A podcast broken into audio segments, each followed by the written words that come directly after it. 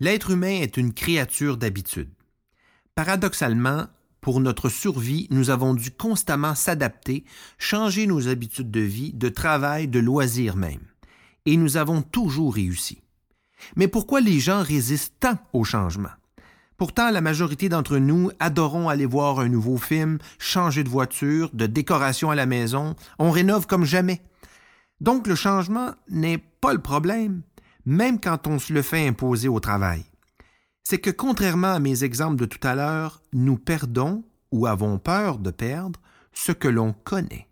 Donc, si on change votre système informatique, cherchez à connaître les fonctions ou procédures qui ressemblent à l'ancienne. Même chose pour un nouveau local après un déménagement. Remettez vos photos en place, vos livres de référence et autres documents, etc.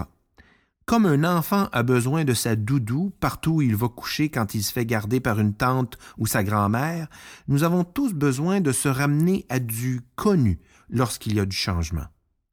Mais étant donné que tout bouge si vite, on peut parfois avoir l'impression de perdre les pédales.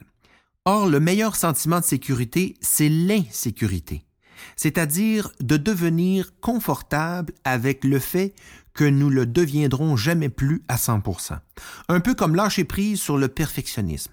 Ne pas tenter d'avoir tous ces courriels écrits avec des phrases et une prose parfaite, de pouvoir vivre avec un garage pas toujours en ordre à 100%, des enfants pas parfaits dans tout, ou à notre goût du moins, et ainsi de suite. On résiste parce qu'on n'aime pas ce sentiment d'inconfort qui vient après qu'on ait changé notre monde de poignet, par exemple.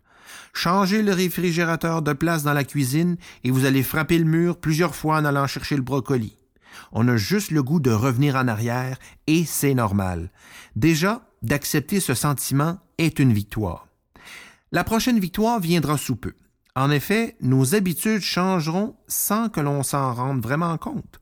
Le pire, c'est les trois premières semaines, mais c'est un état temporaire.